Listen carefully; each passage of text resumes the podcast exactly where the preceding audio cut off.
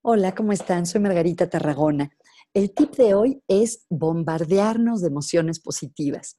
Acabo de estar en un webinar que ofrecieron el doctor Martin Seligman, padre de la psicología positiva, y Aaron Beck, el fundador de la terapia cognitivo-conductual.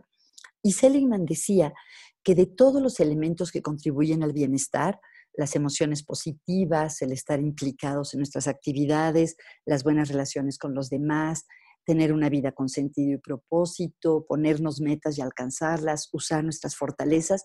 De todos estos, él piensa que lo más importante en este momento, en medio de la crisis, es maximizar los momentos de positividad.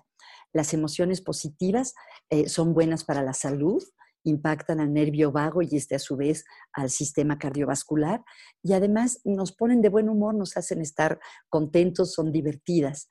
Y lo que Seligman recomienda es, cuando estemos tentados a quejarnos, a expresar nuestra frustración, hacer algo de manera deliberada para experimentar una cosa positiva y tratar de expandirla al máximo, realmente disfrutarla y sacarle jugo.